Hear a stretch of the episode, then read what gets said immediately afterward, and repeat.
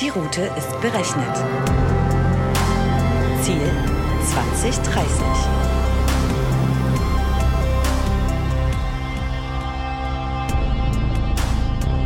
Hallo zurück auf der Road to 2030, dem Podcast zu Technologie und Gesellschaft von Dell Technologies und Intel. Ich freue mich sehr auf unseren heutigen Gast Norman Bücher, Extremsportler, Autor, Vortragsredner, Diplom-Betriebswirt und ehemaliger Unternehmensberater. Ich bin Maria und werde euch wie immer mit leckeren Content-Snacks versorgen. Seid ihr bereit? Dann anschnallen nicht vergessen. Somit begrüße ich herzlich Stefan am Steuer. Hallo Stefan und hallo Norman. Hallo Maria.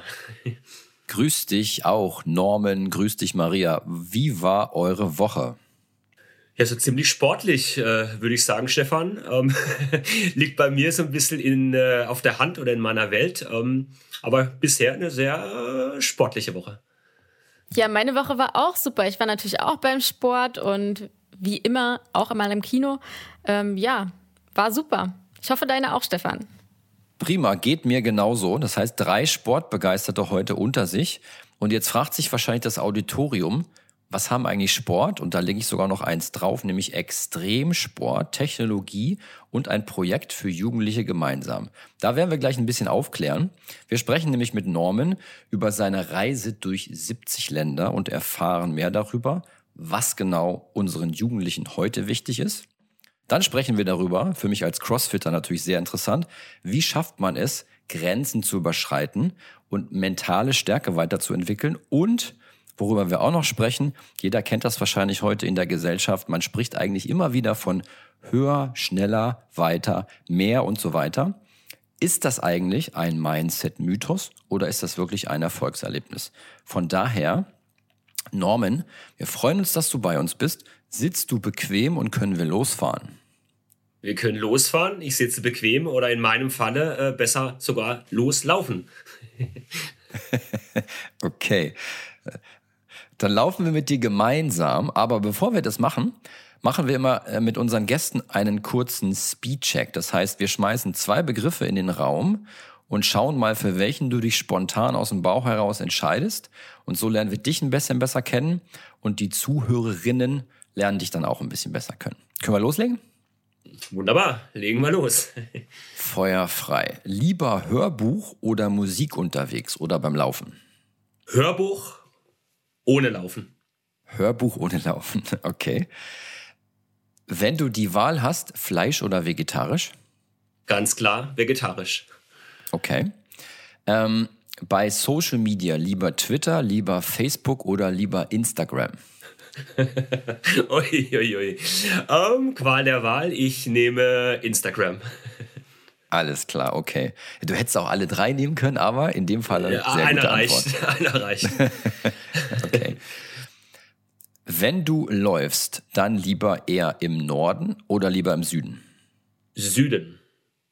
Süden, wenn du uns noch verrätst, warum, damit wir dich noch ein bisschen besser kennenlernen? Ich mag grundsätzlich eher die wärmeren Gefilde. Mehr Sonne, mehr Wärme, manchmal sogar auch Hitze. Sehr cool. Und ähm, wenn du die Wahl hast, lieber Postkarte für Freunde oder Grüße über WhatsApp? Oh, dann doch die gute alte Postkarte an Freunde. Großartig. Fast schon ein bisschen oldschool, aber oldschool wird wieder in. Von daher finde ich das echt gut. Dankeschön. Ähm, zur Entspannung, Tee oder heiße Schokolade? Oh, doch die heiße Schoki. Ganz klar. Da kommt noch die letzte Frage dazu. Lieber mit oder lieber ohne Sahne? Und dann sind wir auch schon fertig. oh, jetzt müsste normal, jetzt hören ja mich ganz viele, sehen mich ganz viele als Sportler, müsste ich ohne Sahne sagen, aber ach, doch mit Sahne. Das ist gut. Ich glaube nämlich, wir kommen ja später noch dazu. Du bist ja nicht nur ein normaler Sportler und du läufst ja nicht nur ein kleines bisschen. Von daher ist die Sahne wahrscheinlich einfach relativ schnell weggeatmet oder weggelaufen. Klasse. Vielen Dank für das Kennenlernen. Von daher sind wir auch schon mittendrin, starten los und sprechen ein bisschen über das, ähm, was dich ja doch relativ außergewöhnlich macht. Ähm, du bist Extremsportler allerdings mit einer Mission. Denn die meisten Extremsportler, denen geht's natürlich, können wir gleich nochmal hinter die Kulissen schauen, ob es bei dir auch so ist, um das Thema Nervenkitzel, um das Thema Sensation, sich immer weiter an die Grenzen pushen. Du verbindest deine Leidenschaft aber mit einem spannenden Projekt, was da heißt Seven Continents. Da gehen wir sicherlich auch gleich noch ein bisschen ins Detail. Und gleichzeitig coachst du Menschen mit Hilfe der Erfahrung, die du über den Extremsport gesammelt hast. Ähm, wenn ich jetzt mal sagen würde, welches, weil Maria und ich auch immer sagen, wir sind ja so Film-Junkies, welcher Film würde mir dazu einfallen? Natürlich als allererstes Forrest Gump. Vielleicht erklärst du uns ein bisschen, wie du als der neumoderne deutsche Forrest Gump durch die Welt läufst und dabei Gutes tust. also Forrest Gump, Stefan, ist äh, ja, ein verdammt gutes Bild. Es wäre auch mir gleich in den Kopf gekommen in Sachen Film. Ähm, also ich sag mal so, ich war auch ganz lange Zeit, über viele Jahre, so mit diesem höher, schneller, weiter Virus äh, infiziert. So ja, einfach mehr Kilometer, mehr Höhenmeter, nicht nur eine Wüste, gleich zwei Wüsten. Und habe aber gemerkt, so über die Jahre, ähm, mir hat was gefehlt. Das war sehr egozentriert, sehr auf Leistung aufgebaut und mir hat einfach ein, ein, Sinn dahinter gefehlt. Warum, warum läufst du jetzt durch die Welt? Warum läufst du durch Wüsten? Warum, warum machst du das Ganze? Und dann hatte ich äh, Ende 2015 ein Gespräch äh, mit meiner Tochter, die war damals fünf. Und ich weiß auch, wir saßen da Anfang Dezember am Frühstückstisch bei uns und ähm, ja, Anfang Dezember, drei Wochen vor Weihnachten und äh, sie wollte Schnee, sie wollte Schlitten fahren, was eben junge Menschen so machen mit ihren fünf Jahren. Und ich weiß noch, wir sitzen da bei uns äh, am Küchentisch und die Stimmung, die war, die war merklich gedrückt. Und dann fragt sie mich, Papa, war, warum tut ihr Erwachsenen nichts? Und mit der Frage hat, hat für mich so alles angefangen. Ich habe mich da, die Frage hat mich ganz lange beschäftigt. Ähm, ja, warum machen wir Erwachsene oder warum tue ich erstmal ähm, als erwachsener Mensch nichts oder viel zu wenig. Und ja, mit der Frage hat es angefangen. Ich habe mich selbst gefragt, was kann ich denn machen? Jetzt äh, habe ich äh, fast zwei linke Hände. Ich bin da technisch relativ unbegabt. Ähm, aber was ich gut kann, ist, ist äh, laufen, lange laufen, weit laufen, Menschen inspirieren, Vorträge halten. Und so hat, ist die Idee dann sukzessive zum Projekt äh, Seven Continents entstanden. Ja, das klingt doch super. Erzähl uns doch noch mal ein bisschen mehr. Was sind denn so die Ziele, wie muss man sich die ganze Idee vorstellen? Also angefangen oder inspiriert durch meine Tochter habe ich mich gefragt, ja gut, wo fängst du jetzt an? Und äh, der Grundgedanke war und ist, äh, hör doch den jungen Menschen erstmal zu. Lauf durch die Welt und äh, frag erstmal die Kinder und Jugendlichen, was sie von der Welt, von der Zukunft denken, was ihre Meinungen sind, was ihre Träume sind, was, was ihnen Angst macht. Und äh, so habe ich sieben Fragen entwickelt. Ich sage immer, ich laufe mit den sieben Fragen. So in meinem Laufrucksack laufe ich durch die Welt und stelle diese sieben Fragen den jungen Menschen ähm, in, in Deutschland, in Europa, in, in Asien, in Afrika, auf der ganzen Welt, auf allen Kontinenten und laufe jedes Jahr so ein, so ein Teilstück auf jedem Kontinent und ja, frag da und spreche vor allem mit den jungen Menschen, äh, ob es in Schulen sind, ob das äh, auf der Straße ist, auf Sportplätzen. Ich gehe da wirklich, äh, ob ja, spontan oder, oder angemeldet in, in Universitäten, in Schulen. Und mich interessiert einfach die, die Meinungen, die Sichtweisen der jungen Menschen, was sie über ihre Welt, über ihre Zukunft denken. Das ist schon mal ein sehr spannender Ansatz. Und ähm, vielleicht spannen wir den Bogen nochmal. Ähm, du hast ja gesagt, 2015 am Küchentisch zum Thema Weihnachten. Jetzt, wenn ich richtig gelesen habe, hast du ja 2019 dieses Projekt Seven Continents gegründet oder, oder gestartet und hast also angefangen mit so einem, man kann fast schon sagen, mit einer laufenden Weltumrundung, ähm, um eben das Thema ähm, Kinder, Jugendliche, jungen Erwachsenen eine Stimme zu geben. Wie genau kam es zu der Idee? War das wirklich dieser Moment deiner Tochter oder gab es dazu noch eine andere Inspiration, die du bekommen hast? Also die grundlegende Inspiration war einfach meine Tochter. Die hat mich da einfach gepackt und mit dieser Frage vor allem wirklich, äh, wirklich im Herzen berührt und, und bewegt. Und so hat es ganz, ja, harmlos angefangen. Ich habe gesagt, jetzt, äh, bevor ich da durch die ganze Welt laufe, fang erst mal mit einem Prolog an, so habe ich das Ganze getauft. Lauf erstmal durch dein Heimatland. Ähm, bin dann von, von Straßburg, 2018 war das sogar schon 2018, von Straßburg vom Parlament bis Berlin gelaufen, bis zum Brandenburger Tor. Und bin da in 17 Tagen durch Deutschland gelaufen und habe da, ja, auf diesem Weg, 17 Tage, 750 Kilometer, ähm, drei, ja, über 3000 Stimmen von jungen Menschen erstmal im, im Heimatland gesammelt, bevor es dann 2019 ja auf die erste richtig große Etappe dann von Berlin nach Istanbul ging. Wow, okay. Das ist schon mal eine Strecke, also. Ja, Wahnsinn. Wie viele Kilometer sind das? Weißt du das gerade? Also Berlin-Istanbul waren es knapp 2.500, 2500 Kilometer. Ich habe mir aber auch zwei Monate Zeit gelassen oder Zeit genommen. Okay, wow, da, da sind wir ja schon mittendrin. Ähm, und also als Lauflegastheniker, ich muss sagen, ich, ich mache zwar Sport und ich mache auch gerne Sport, aber wenn ich eine Sache überhaupt nicht kann, dann ist es wirklich Laufen oder vor allem lange Laufen. Und wenn ich mir dann vorstelle, dass du nicht nur mal eben von Straßburg nach Berlin läufst, sondern eben nach Istanbul, ähm, dann kann ich mir vorstellen, warum man dafür ein bisschen länger braucht. Und vielleicht nimmst du uns nochmal mit in den, ja, in die Phase davor. Ich kann mir vorstellen, dass solche Reisen ja sehr, sehr gut geplant und vorbereitet werden müssen. Was genau machst du da und wie planst du vor allem auch deine Trips? Also das eine, und ich glaube, das liegt auf der Hand, ist die, die sportliche Vorbereitung, äh, körperliches Training, Lauftraining, glaube ich, das ist selbstredend. Das zweite, ähm, mindestens genauso wichtig ist das ganze mentale, mentales Training, mentale Stärke. Ähm, da gehe ich sehr viel, mache sehr viel mit dem Kopf, mit den, mit den Gedanken, mit dem geistigen Training.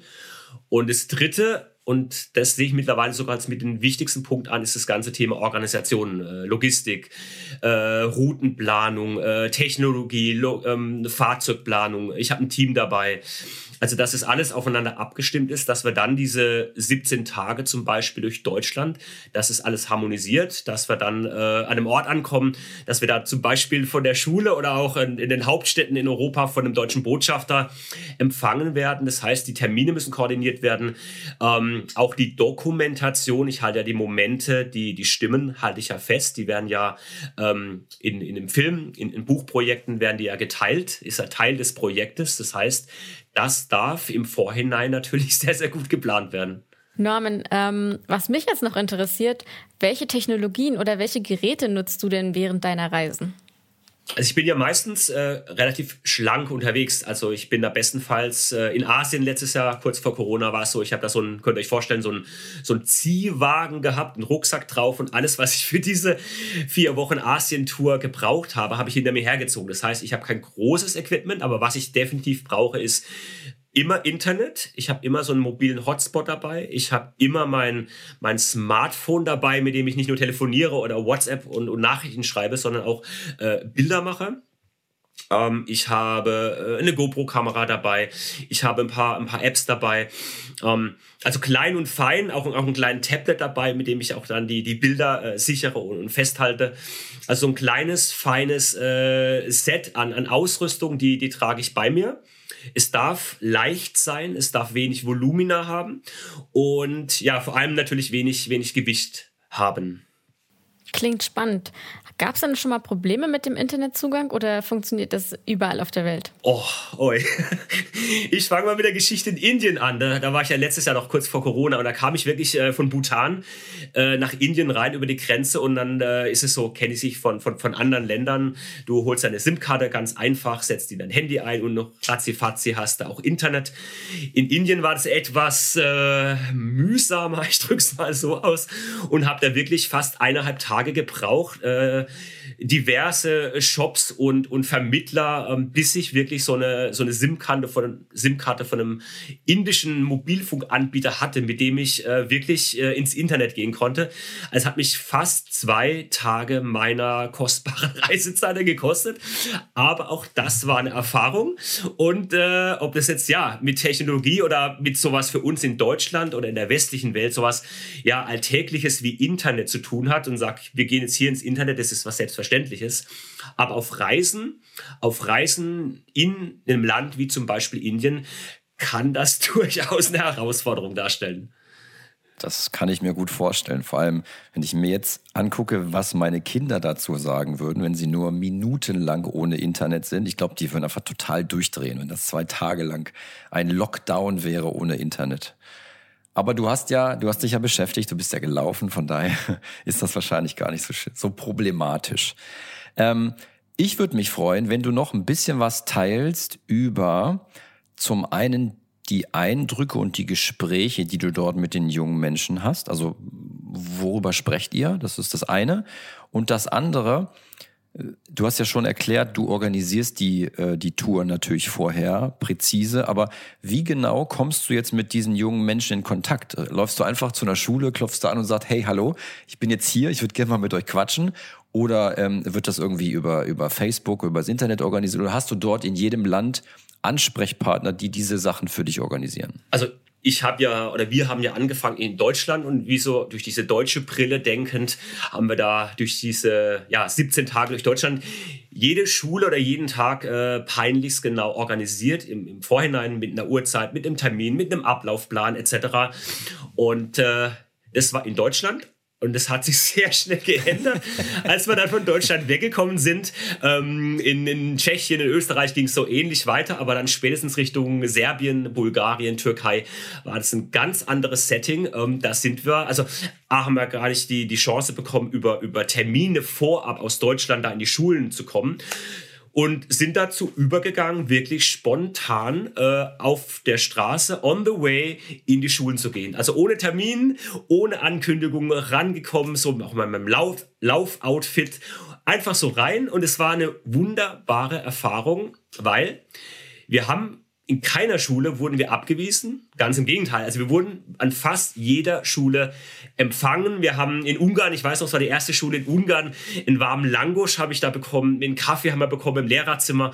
Also an jeder Schule wurden wir mit Offenheit, mit einer Warmherzigkeit empfangen und haben da gleich eine Klasse bekommen und durften unser Projekt vorstellen und sind da ganz relativ schnell auch mit den jungen Menschen äh, in Kontakt gekommen.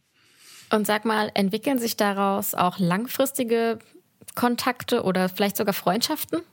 Also ein Teil des Projektes ist ja von, von Seven Continents und auch von der Seven Continents Academy, dass wir Partnerschulen auch langfristig gewinnen wollen, dass wir sagen, nicht nur einmal hin und äh, wir sprechen mit den jungen Menschen oder halten dort einen Vortrag und sind wieder weg. Nein, wir wollen ja mittel- bis langfristig ähm, auch, auch äh, Synergien schaffen. Wir wollen Netzwerke schaffen. Wir wollen die jungen Menschen vernetzen. Wir wollen langfristig auch ähm, ja, den, den Austausch haben. Und deshalb sind wir auch langfristig mit, mit Partnerschaften ähm, mit Schulen interessiert.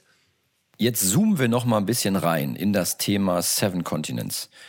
Dort ähm, geht es ja hauptsächlich um das Thema Zukunft, um das Thema Zusammenleben, äh, familiär, aber eben auch in der Gesellschaft und natürlich auch um das große Thema Umwelt. Du sprichst mit den jungen Menschen über Träume, du sprichst aber auch über Pläne, Zukunftsaussichten und natürlich auch so ein bisschen über Ängste und vielleicht sogar Sorgen. Was sind denn jetzt diese sieben Fragen, die du innerhalb deines Projektes den Kindern und Jugendlichen stellst? Also es sind sieben Fragen. Die erste ist, äh, was ist dein größter Traum? Was macht dir Angst? Wir sprechen über Ängste. Wir sprechen, wie du schon gesagt hast, Stefan, über, über die Zukunft. Also was erwartest du von der Zukunft? Spannend auch die Frage, äh, die der Natur. Was bedeutet Natur für dich? Auch die Frage Veränderung finde ich extrem interessant. Äh, stell dir vor, du bist Bürgermeister deiner Stadt. Was würdest du zuerst verändern wollen? Die Frage der Botschaft. Was möchtest du den Staats- und Regierungschefs gerne mitteilen? Und die Frage, auch die, glaube ich, äh, ob jung oder auch alt, ich glaube, jeder, jeder Mensch, äh, die ist generationenübergreifend, auch länderübergreifend, äh, die Frage des Glücks. Was macht dich glücklich? Ich glaube, jetzt haben wir alle, jetzt haben wir die sieben Fragen beisammen. Ich finde spannende Fragen und äh, auch da habe ich jetzt mittlerweile nach zwei Jahren des Projekts über sieben, 7000 Antworten schon bekommen.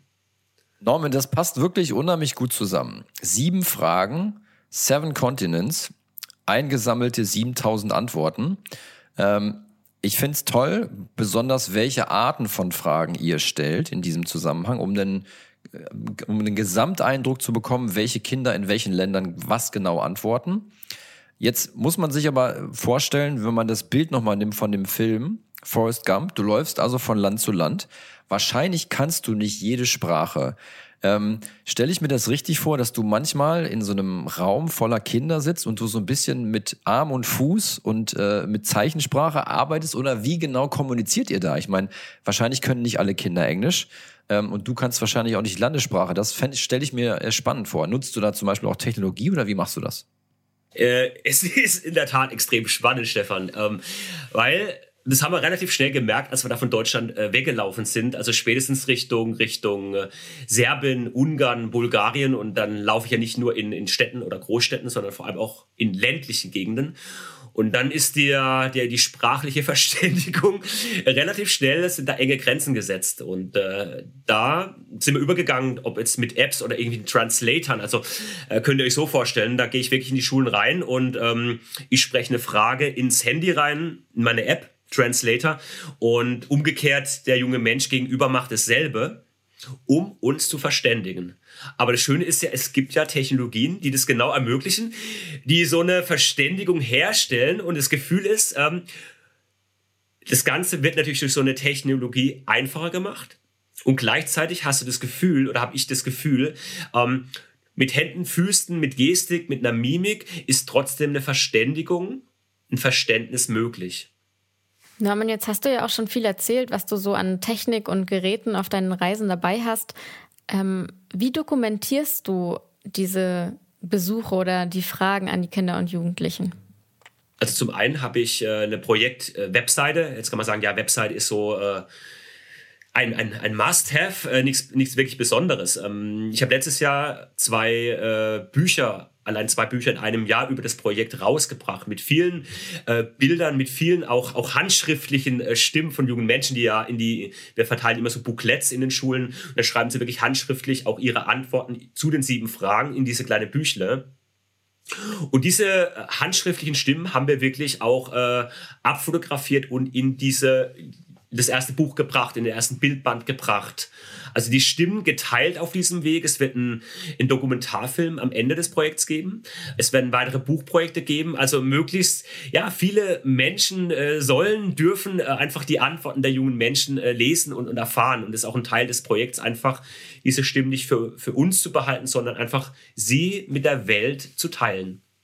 Klingt auf jeden Fall super spannend und ich glaube, das Buch ähm, werde ich mir demnächst auch mal kaufen. Ähm, aber geht ihr vielleicht auch noch weiter, also zum Beispiel in eine Zusammenarbeit mit Schulen oder Universitäten? Also das könnte ich mir ganz gut vorstellen. Absolut, Maria, das sind wir dabei, genau das umzusetzen, dass wir sagen, äh, Bücherfilm ist das eine. Ähm, also was die, glaube ich, Qualität der Stimmen, du kriegst ja nur nicht immer nur Auszüge da rein, aber dass wir insgesamt von der auch der Quantität der Stimmen eine ja eine Art wissenschaftliche Auswertung in Kooperation mit zum Beispiel einer Hochschule oder Universität anstreben. Also das ist mittel- bis langfristig geplant und glaube ich bringt nochmal eine, eine andere Perspektive ähm, in das Projekt. Super interessant. Und sag mal, jetzt hast du ja vorhin schon gesagt, ähm, 7000 Antworten hast du schon ungefähr bekommen. Ähm, welche Themen oder welche Ansichten spielen denn bei Jugendlichen besonders stark eine Rolle?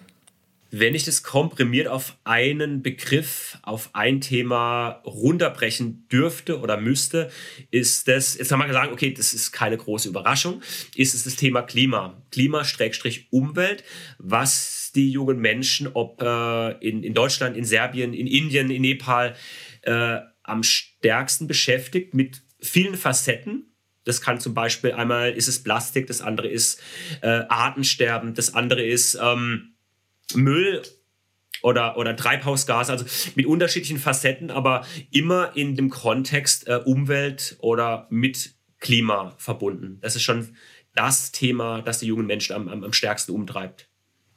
Norman, du hast ja gesagt, bei Seven Continents wollt ihr mit den vielen, vielen Jugendlichen, die du getroffen hast, eine langfristig positive Bewusstseinsveränderung bewirken damit die Welt ein kleines bisschen besser machen. Jetzt macht er ja mit diesen Reisen wirklich immer nur so einen initialen Kick-off, würde man neudeutsch sagen, oder eigentlich so einen Startschuss der Initiative. Wie bleibt ihr denn aber danach mit den Jugendlichen, mit den jungen Menschen, mit den Kindern in Kontakt? Vernetzen die sich untereinander? Gibt es da irgendwelche Aktivitäten? Wie geht das weiter? Eine extrem spannende Frage, Stefan, und äh, die habe ich mir auch ganz lange gestellt. Äh, neben diesem Kickoff und dieser, diesem, äh, ja, dieser Initialzündung. Ähm, und deshalb sind wir dazu übergegangen ähm, und haben das letztes Jahr wirklich auch in die Tat umgesetzt. Neben dem reinen Projekt Seven Continents, die Seven Continents Academy haben wir da letztes Jahr ins Leben gerufen. Und bei der geht es wirklich darum, dass wir sagen, äh, losgelöst von dem Lauf, auch von diesem, äh, von dieser Initialzündung, wollen wir jungen Menschen äh, mittel- bis langfristig langfristig Impulse geben, wollen wir sie auch in die Hand nehmen, ihnen die, die Werkzeuge geben, Kompetenzen vermitteln, wie sie in ihrem Umfeld, ob sie jetzt in Serbien wohnen, in Bulgarien, in Deutschland, in Indien, egal wo sie sind, in ihrer Welt die, ja, einen positiven Unterschied machen. Das wird sehr stark online gestützt sein. Wir haben ein Zukunftsbotschafterprogramm, das sie ähnlich, äh, wie ich es aktuell mache, mit, mit vielen Schulvorträgen, dass sie sagen, sie gehen bei sich in, in Schulen, in, in, in, in Einrichtungen und tragen den Gedanken, die Philosophie von Seven Continents in ihr Umfeld und geben das weiter und, und teilen das Ganze. Also die kriegen so ja, ich sage es mal, um ein Bild zu geben, so ein, so, so ein Werkzeugkasten äh, voller Tools, voller äh, Fähigkeiten, äh, Möglichkeiten an die Hand, die Sie in Ihrem Umfeld anwenden und, und umsetzen können. Da fällt mir wieder der Film Forrest Gump ein, weil am Ende ist es ja so, da läuft Forrest äh, voraus und alle anderen Leute laufen ja hinterher die ganze Zeit. Das heißt, die laufen erstmal mit dir mit, biegen dann irgendwann ab ja, und äh, organisieren quasi ihre eigenen äh, Gespräche mit anderen Jugendlichen. Finde ich toll. Ist ein schönes Bild. Ähm, großartig, dass ihr das initiiert habt oder dass ihr das durchführt. So, ich weiß ja nicht, wie es euch geht. Ich finde, wir könnten mal einen kurzen Snack vertragen. Oh ja. Mm. Und zwar habe ich herausgefunden, dass laut der Sinus Jugendstudie 2020 die Jugend zunehmend ernster und besorgter wird. Norman, was denkst du? Warum ist das so? Und denkst du, das ist eine globale Entwicklung? Ja und nein. Also ich, ich teile das, was du eben gesagt hast, Maria. Ist auch meine, mein Empfinden durch, durch die Gespräche, ähm, dass die Angst, vor allem die Angst vor, vor der Zukunft, ob das jetzt in einem globalen Kontext zu verstehen ist, aber auch die Angst um die eigene Zukunft. Finde ich einen Arbeitsplatz? Äh, ist, ist mein, mein Auskommen, mein Einkommen gesichert? Ist überhaupt meine, meine Existenz gesichert? Ähm, also da treiben junge Menschen viele, viele unterschiedliche Ängste um. Und äh, deshalb äh, teile ich das äh, eins zu eins, was du eben gesagt hast, Maria. Ja, super interessant, Norman. Ähm, wie sieht es denn aus mit dem Thema Sicherheit? Also Sicherheit ähm, im Sinne von Existenz hast du ja gerade schon angesprochen, aber ich möchte noch mal den Bogen zur Technologie spannen. Wie ist es denn mit Sicherheit der Daten zum Beispiel? Machst du auch Erfahrungen damit? Ja, also es ist ein Thema, das sie einfach umtreibt, was, was passiert mit den Daten. Ähm, bin ich geschützt mit dem äh, Stichwort Konsum, wenn ich jetzt sage, ich tu irgendwo meine E-Mail-Adresse preisgeben, was passiert damit? Also ich, da ist mein Empfinden, mein Gefühl, dass die jungen Menschen da noch kritischer geworden sind, noch, noch ähm, stärker nachhaken, nachfragen und das einfach nicht nur aus einer Selbstverständlichkeit, ich gebe halt meine Daten preis, dass sie da auch sehr stark so ein, so ein, so ein ja, fast schon Schutzpanzer um sich bauen und das sehr mit, mit äh, kritischem Denken verbunden betrachten. Vorhin klang ein Ort, an dem du relativ häufig bist, an, nämlich das Thema Schule. Also nicht du gehst mehr zur Schule, sondern du gehst in Schulen oder du läufst in Schulen und hältst dort Vorträge. Auf der einen Seite natürlich zu Schülern, aber auf der anderen Seite ja auch zu den Nachwuchskräften der Arbeitswelt von morgen. Und wie ich rausgehört habe, ist ein zentrales Thema sehr stark das Thema Nachhaltigkeit. Aber da würde mich nochmal interessieren, in was für eine Detailtiefe tauchst du denn dort ab? Geht es dir da um das Thema nachhaltigen Lebensstil, ähm, Informationen über Konsumverhalten, Ökologie, ähm, äh, Klima und Co. Oder worüber sprichst du dort mit den Jugendlichen? Also die grundlegende Botschaft ist die bei so einem Schulvortrag, dass ich sage, äh, jeder junge Mensch, und daran glaube ich, dass jeder junge Mensch das Potenzial hat, im Rahmen seiner Möglichkeiten ähm, einen kleinen positiven Unterschied da draußen zu bewirken. Ob es jetzt im Konsumverhalten ist oder, oder er gründet selbst einen Verein oder macht einen Spendenlauf, dass jeder die Möglichkeit, das Potenzial hat, da draußen etwas zu bewirken und was zu verändern. Also wir reden ganz stark über, über eine Eigenverantwortung. Wir reden über Selbstwirksamkeit, über neue Werte, über, über eine innere Haltung. Und wir reden auch ganz stark, und da merke ich, dass es den jungen Menschen wirklich ein Anliegen, da beschäftigen sie sich damit, es ist über das Thema Sinn. Also einen eigenen Sinn, ob das jetzt die Arbeitswelt ist. Ähm, ich möchte nicht einfach nur einen, einen, Beruf oder einen Job haben, nein, ich möchte was finden, was machen, was, woran ich einen Sinn erkenne. Ein Berufsfeld, ein Beruf, Tätigkeiten, worin ich einen Sinn erkenne. Also da merke ich ganz schnell, das, äh, das stößt auf Resonanz, da sind ganz viele Fragen da, da sind ganz offene Ohren da bei den jungen Menschen und das ist ein Thema, was sie extrem beschäftigt. Ich weiß, dass äh, dein Projekt oder euer Projekt noch gar nicht so alt ist, aber wenn ihr speziell über solche Geschichten sprecht, über die Sinnfrage oder aber auch das, was die Kinder oder Jugendlichen, jungen Menschen dann irgendwann mal machen wollen, gab es da schon sowas wie so, ein, so eine kleine Erfolgsgeschichte also, oder so eine Rückmeldung, dass irgendjemand sagt, Mensch, äh, vielen Dank für deinen äh, Motivationsanstoß. Ich bin jetzt das und das geworden oder ich habe das und das erreicht? Also vereinzelt so, so kleine, äh, was ist kleine, kleine, feine ja, Rückmeldungen, wenn ich eine E-Mail bekomme, ähm, das war letztes Jahr von einem jungen Menschen, die hat geschrieben, sie hat ihr, ihr Studium, also ihr, mein Vortrag hat, hat so viel da, da bewegt und ausgelöst, sie hat ihr Studium geschmissen und hat was ganz anderes angefangen. Und dann sage ich, okay, wow, ähm, ja, bestärkt mich wieder in dem Gedanken zu sagen, wow, das ist das richtige Projekt, ich bin auf der richtigen, äh, auf der richtigen Road, um, um in unserem äh, Term zu bleiben. Ähm, das äh, ja, bewirkt und bewegt etwas. Jetzt sind wir ja neben dem Thema Podcast zu Gesellschaft, aber auch einen Podcast über Technologie. Ist denn diesen jungen Menschen bewusst, ähm, dass es auch eine gute Kombination gibt zwischen Technologie und Nachhaltigkeit?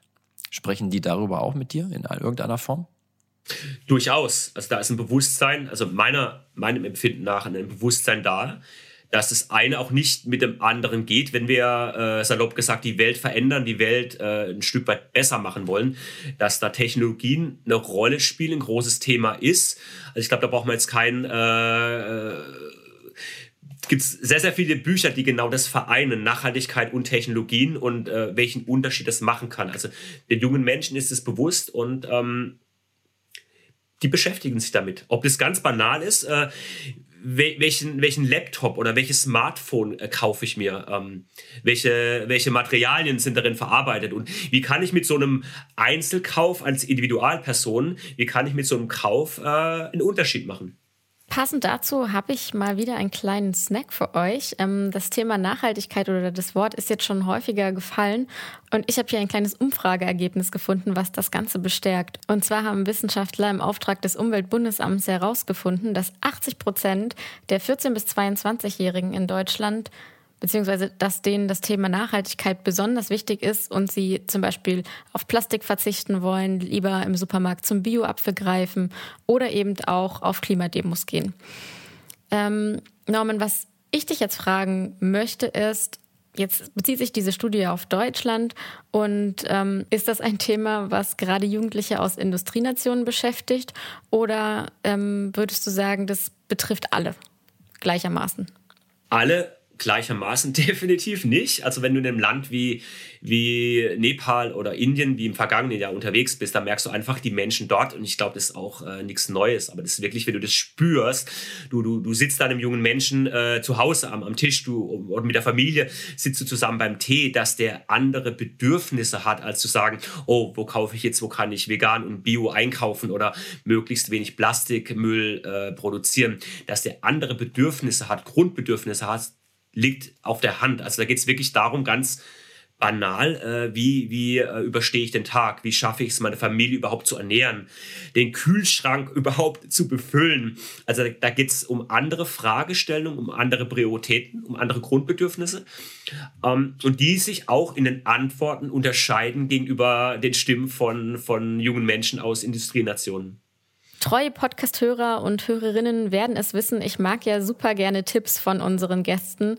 Norman, hast du einen Tipp für unsere Hörer, was jeder selbst tun kann, um das Ökosystem gesund zu halten oder eben was jeder Einzelne ähm, tun kann, um eben ein bisschen was im Sinne der Nachhaltigkeit zu tun? Hm, mit einem, einem Tipp, also ich möchte jetzt nicht so kommen, äh, ernährt euch vegan, ernährt euch möglichst äh, fleischfrei. Das ist, glaube ich, das ist nicht, das ist in meinen Augen nicht der, der richtige Ansatz. Ich sage immer, das finde ich so schön. Ähm, wir haben ja so, jeder von uns so einen Zeigefinger und der Zeigefinger, der, der zeigt äh, oftmals äh, auf, auf jemanden anders. Äh. aber den Zeigefinger, das kann ich auch umdrehen und der Zeigefinger kann auch auf mich selbst zeigen. Was ich damit sagen will, äh, einfach mal bei, bei sich selbst anfangen und nicht immer nur die anderen und äh, ach, das sind alles andere ist, ist, ist schlecht oder das sind die Bösen. Nein, einfach mal sich selbst äh, auch zu durchaus kritische Fragen zu stellen. Wie ist mein Konsumverhalten? Wie ernähre ich mich? Wie oft fliege ich im Jahr?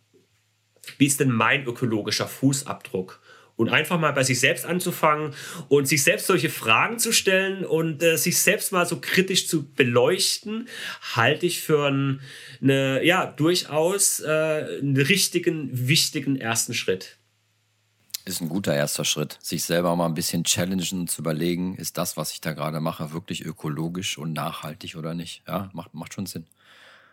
Wir kommen nochmal zu einem ganz anderen Thema, nämlich zu dem Thema Extremsport und Kraft des Willens. Ähm, wenn man sich anguckt, wo du überall unterwegs bist, du überwindest Tausende von Höhen oder Streckenmetern. Du musst meistens extreme Wetterbedingungen überstehen oder setzt dich selber diesen Wetterbedingungen aus. Und da kann man sich vorstellen, dass das mit, mit Bizeps und Bein ohne Kopf nicht wirklich zu schaffen ist. Äh, jetzt hast du dir, habe ich gelesen und recherchiert, ja in der Vergangenheit auch immer so ein paar Laufabenteuer ausgedacht. Was mich zum Beispiel ziemlich geflasht hat, war der Run to the Rocks, wo du gesagt hast, ich mache nicht zwei Wochen lang jeden Tag ein Marathon, sondern ich laufe zwei Wochen lang jeden Tag zwei, wie heißt das, Marathons, Marathone? Die Mehrzahl von Marathon. So. Ähm, das, äh, das, äh, das stelle ich mir nicht nur extrem herausfordernd für den Körper vor, sondern das ist ohne einen unglaublichen Willen aus Stahl einfach nicht möglich. Und du hast ja in deinem Buch ähm, extrem die Macht des Willens auch erklärt, wie wichtig so eine mentale Stärke ist. Wenn wir das jetzt mal transportieren aus dem sportlichen Kontext heraus, zum Beispiel in den Business- oder Berufsalltag, äh, was kann man davon mitnehmen, Norman? Also grundsätzlich das ganze Thema Willenskraft oder mentale Stärke ist da, kommt überwiegend aus dem Sport oder aus dem Leistungssport, aber lässt sich, äh, glaube ich, fast eins zu eins auf, auf jeden Lebensbereich anwenden, auch auf, auf den beruflichen Bereich. Ähm, und ich sage immer, 70, 80 Prozent bei so einem Projekt, wie du es beschrieben hast, Stefan, Run to the Rock durch Australien, sind, sind, sind Kopfsache, ist, ist reine Kopfsache. Du kannst körperlich noch so viel Kilometer laufen, dich körperlich noch so viel vorbereiten. Wenn, wenn da oben dein Kopf versagt, dann ist, ist das Projekt, äh, ist es aus. Dann, dann ist es, äh, dann bist du äh, nicht, nicht am Ziel und äh, übertragen aufs Berufsleben. Ähm, du kannst dich, glaube ich, äh, ob es heute so ein Podcast ist oder ob es eine, eine, Kundenpräsentation ist oder was auch immer, du kannst dich natürlich äh, vorbereiten, Zahlen sammeln, Informationen zusammenholen, dich so auf, auf so ein Gespräch, auf so ein, auf so ein ähm, auf so einen Termin vorbereiten. Aber ganz oft ist auch da wieder der, die, die, der Kopf, die, die geistige Stärke. Also was ich zum Beispiel mache vor Vorträgen, äh, ich, ich lasse einen Vortrag im Kopf ablaufen. Ich arbeite sehr viel mit, mit inneren Bildern, also Visualisierungen, ähm, wie es oft genannt wird. Also du kannst dich geistig, mental, auch im Berufsleben äh, sehr, sehr stark und äh, ähm, genau vorbereiten. Um im Kontext laufen zu bleiben, wenn wir jetzt im Beruf sind, dann ist ja nicht jeder gleich Marathonläufer, sondern die Leute fangen an mit irgendwie fünf Kilometer, dann trainieren sie ein bisschen, irgendwann können sie zehn Kilometer laufen und so weiter. Wie genau kann ich denn diese mentale Stärke auch im Berufskontext jetzt trainieren? Gibt es da irgendwelche Tipps und Tricks, die man äh, benutzen kann, um zu sagen, okay, ich, ich will da irgendwann mal hinkommen, da wo der Norman ist, was kann ich täglich machen? Also täglich ist schon mal ein sehr gutes Wort, Stefan. Also es ist wirklich, äh, ich vergleiche es immer mit so einem, du hast sofort auch das Wort Bizeps äh, ins Spiel gebracht. Also wie so ein Bizeps und äh, das kann man sich sehr gut vorstellen. Wenn du sagst, du willst jetzt deinen Bizeps trainieren, also deinen Muskel trainieren, dann gehst du nicht nur einmal in der Woche in, ins Fitnessstudio oder machst einmal die Woche ein Muskeltraining. Das machst du, klar, bestenfalls regelmäßig oder bestenfalls sogar täglich. Und genau ist es mit, genauso ist es mit dem mentalen Training. Ähm, ist wirklich ein Training, was du regelmäßig machst.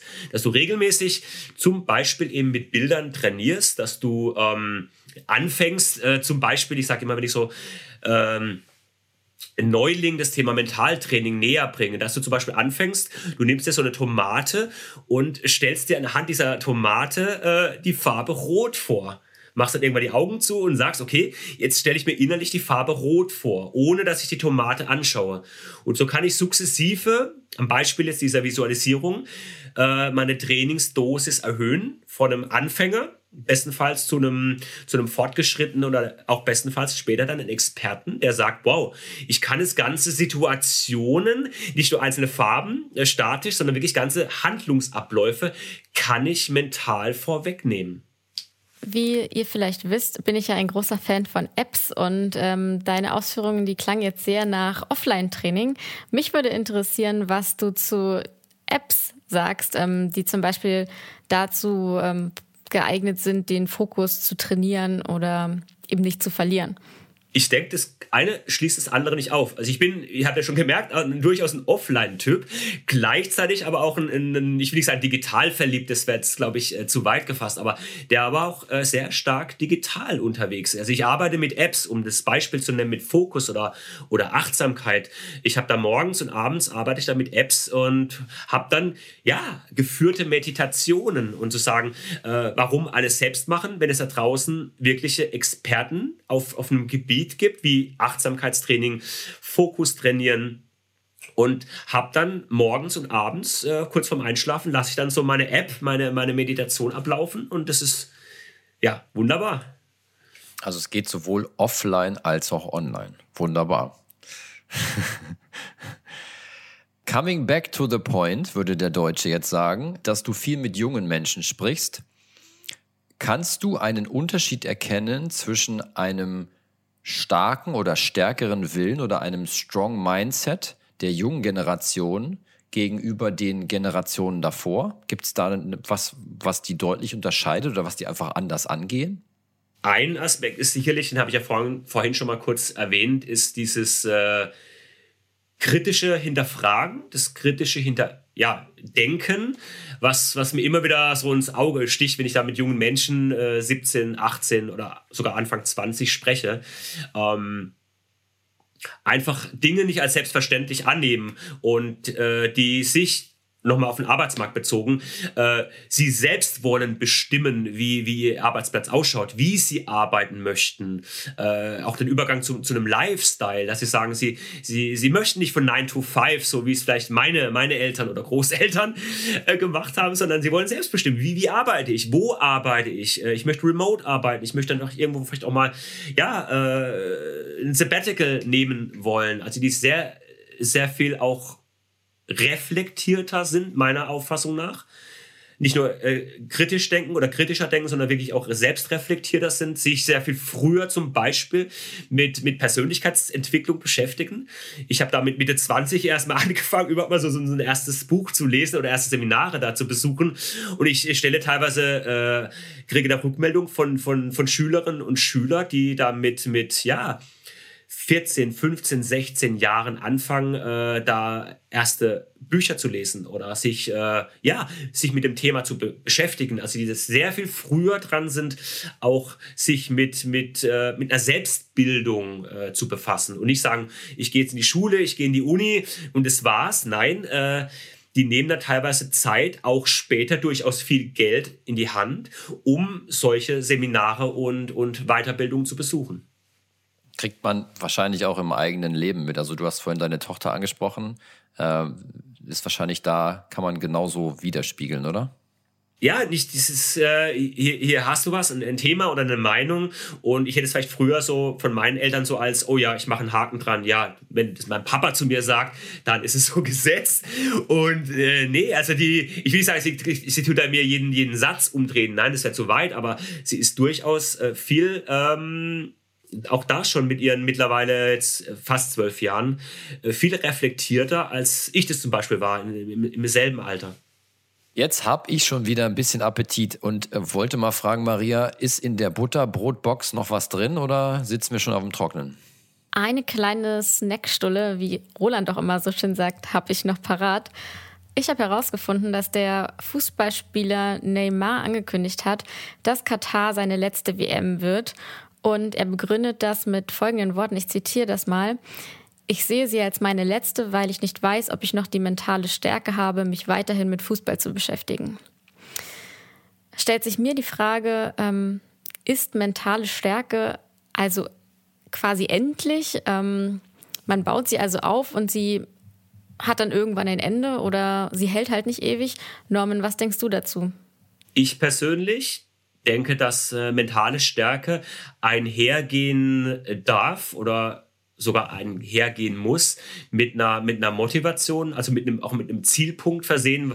Warum brauche ich mentale Stärke? Ich brauche mentale Stärke, um, um mich auf eine Richtung, auf diese Road, um die es ja auch heute im Podcast geht, um auf dieser Road voranzukommen. Ich brauche bestenfalls einen Zielpunkt, auch da eine, eine Energie, um, in, um ins Handeln zu kommen. Und wenn das gepaart ist mit einer mentalen Stärke, dann finde ich, ist es, ist es äh, in sich schlüssig. Aber mentale Stärke ohne ein Ziel, ohne einen Weg, ohne, ohne auch eine Energie zu haben, das ist äh, zu kurz gegriffen. Da fehlt was in meinen Augen.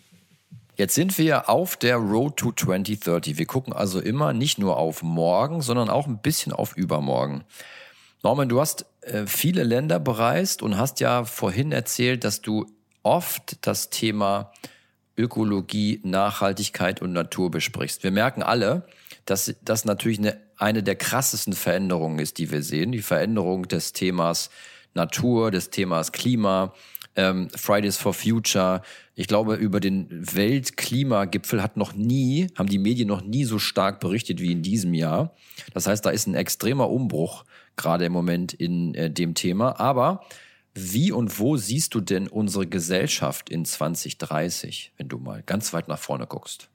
Ja gut, so weit nach vorne ist es gar nicht. Ich meine, wir haben jetzt 2021, äh, ich glaube, neun Jahre gehen da relativ schnell um. Ähm, und gerade wenn wir über größere gesellschaftliche Veränderungen sprechen wollen, hm, wo sehe ich die Gesellschaft? Ähm, ich persönlich, vielleicht ist es eher ein Wunsch oder eher eine Hoffnung, wie ich es sehen möchte, dass noch viel mehr Menschen mit viel mehr Bewusstsein durch die Welt gehen noch viel mehr Menschen infiziert werden ähm, oder inspiriert werden, ähm, umzudenken. Nicht nur umzudenken, auch umzuhandeln, wie ich es vorhin gesagt habe, in, in kleinen Schritten. Nicht die ganze Welt verändern, aber im eigenen Umfeld, im eigenen Ort, in der eigenen Gemeinde, in der eigenen Community etwas zu bewegen und etwas zu verändern.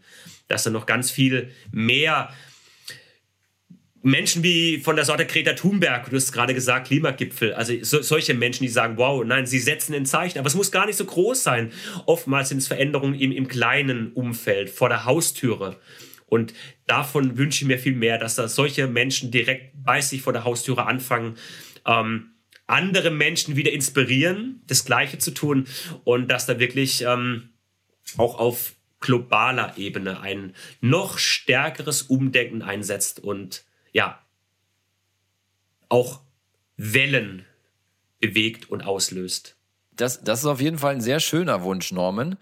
Jetzt hänge ich da aber noch eine Frage dran. Ähm, wenn wir schon in Richtung 2030 gucken, wie sind denn deine Pläne oder vielleicht auch Wünsche in Bezug auf Seven Continents? Wie sieht es denn da aus? Das Projekt Seven Continents, also der Lauf, der ist ja irgendwann zu Ende. Geplant ist ja 2025 bei der UN in New York zu sein, die, die Stimme zu übergeben und dort dann den Lauf und das Projekt abzuschließen. Und äh, deshalb habe ich auch die Seven Continents Academy ins Leben gerufen, weil ich sage und es mir echt ein, ein Herzensanliegen, ähm, das geht ja viel, viel weiter und, und ist nochmal nachhaltiger und nochmal ähm, mit, mehr, mit mehr Veränderungskraft dahinter, dass wir sagen, wir wollen es weiterführen. Und da sehe ich auch meine persönliche Aufgabe und Leidenschaft, dass ich immer weniger äh, laufe und, und immer mehr äh, ja, der, der Mentor bin, der, der junge Menschen vor allem inspiriert und, und ermutigt und einfach Wissen und Kompetenzen vermittelt. Und ähm, dass irgendwann, wenn ich 2025 in New York sein werde, so hoffe ich, dass es auch, dass es auch klappt, dass ich sage, okay, dann ähm, wird es sportlich ein bisschen weniger oder auch viel weniger, um bei dem Beispiel Neymar zu bleiben. Ähm, und mehr der ja, Mentor, Inspiration noch stärker zu sein für andere Menschen. Vielleicht noch eine Frage, bevor wir dann ähm, zur Schlussfrage kommen und dich dann aussteigen lassen. Jetzt hast du schon ein paar Mal über die Akademie gesprochen. Ähm, können sich denn unsere Zuhörerinnen und Zuhörer auch engagieren? Und wenn ja, wie können sie das tun? Das äh, kann jeder junge Mensch tun. Also ich sage immer, jeder, der sich engagieren möchte, der vielleicht noch nicht weiß, äh, wie genau, der vielleicht noch keine eigenen Ideen hat oder Ansätze hat und einfach auf die Academy, auf die, auf die Webseite kommen und wir, wir sammeln momentan Interessenten, die sagen, sie wollen ins Zukunftsbotschafterprogramm, sie wollen in die Academy rein und ähm, einfach auf die Academy gehen und sich, und sich anmelden. So, und bevor wir dich jetzt aussteigen lassen, was hast du ganz persönlich für dich und dein Leben aus den ganzen Reisen und aus den unendlich vielen Treffen mit den ganzen verschiedenen Menschen mitgenommen? Boah. Es hat sehr viel, um es auf ein Wort herunter zu reduzieren, hat sehr viel mit Demut zu tun. Für mich mit Demut zu tun. Einmal Demut, dass ich sage, ähm, ich selbst, ich bin ich sage immer, ein, ein, Pups im Universum. Ich glaube, viele, wir, wir Menschen nehmen uns äh, zu, oftmals zu wichtig und das sind wir aber nicht. Wenn du mit ganz vielen Menschen auf vielen unterschiedlichen Ländern und Kulturkreisen zu tun hast, wenn du die Natur siehst, die Gewalten der Natur, reduziert sich das eigene Dasein auf, ja, wird es äh, sogar nichtig und völlig, völlig unwichtig. Das ist das eine. Und durch die Reisen habe ich auch erkannt, auch das hat für mich mit Demut zu tun, dass wir Menschen alle gleich sind.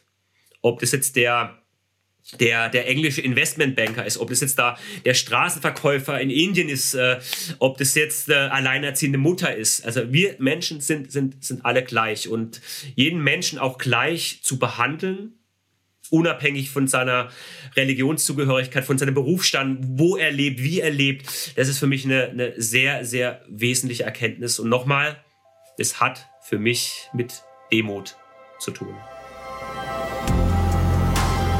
Sie haben Ihr Ziel erreicht.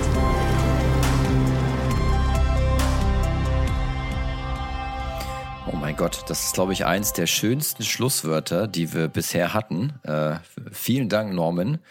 Ähm, du hast so recht. Ich habe so ein bisschen Gänsehaut jetzt hier auf, auf meinem Arm. Um im Kontext von sieben zu bleiben, wir sagen siebenmal Dankeschön an dich an die Eindrücke, an das, was du äh, uns von deinen spannenden Reisen mitgebracht hast und lassen dich jetzt einfach an der nächsten Ecke demütig raus. Vielen Dank, dass du bei uns warst. Danke, Stefan. Dankeschön, Norman. Danke, Maria, dass ich bei euch sein durfte. Also echt, hat mir richtig mega viel Spaß gemacht und danke, dass ich dabei sein durfte. Weiterhin viel Erfolg und bis bald. Mach's gut, Norman. Tschüss. Bis bald. Ciao. Tschüss. Tschüss. Ja, ich hoffe, wir haben nicht zu viel versprochen, wenn wir anfänglich gesagt haben, wir kombinieren mentale Stärke mit dem Thema Extremsport und Einblicke in die Fragestellung der Jugendlichen weltweit. Eine spannende Reise mit Norman Bücher, der selber Extremsportler und eben auch ähm, Weltumläufer ist. Ich nenne ihn liebevoll den deutschen Forrest Gump der uns ein bisschen Einblicke gegeben hat in was Jugendliche weltweit bewegt, ähm, über welche ähm, Entscheidungen sie brüten im Kopf zum Thema nachhaltigen Lebensstil, aber eben auch zum Thema, ähm, was für eine Ausbildung mache ich, was mache ich eigentlich nach meiner Schule und wie nutze ich Technologie, vielleicht auch nachhaltig und wie wichtig mentale Stärke ist. Und wir haben auch noch einen Ausflug gemacht in die Richtung, wie kann man mentale Stärke eigentlich trainieren, beziehungsweise wie kann man sie aus dem Sport überführen in den Beruf. Ein rundum spannender Trip mit Norman. Und das Schlusswort fand ich auch wunderbar. Einfach ab und zu mal ein bisschen Demo zeigen. Bis bald. Damit sind wir schon wieder am Ende unseres Technologiedialogs. Vielen Dank an unseren heutigen Mitfahrer Norman Bücher für diese wirklich spannenden Insights in sein Leben. Und wenn ihr den Podcast in Zukunft nicht mehr verpassen wollt, findet ihr uns auf Spotify, Apple, Amazon, Deezer, Soundcloud, YouTube und natürlich der Dell Technologies Mediathek. Wenn ihr unseren Podcast mögt, dann hinterlasst uns doch auf Apple auch eine Bewertung. In der nächsten Folge von Road to 2030 geht es weiter mit Joachim Thomas Berger von Intel. Bis dahin und anschnallen nicht vergessen.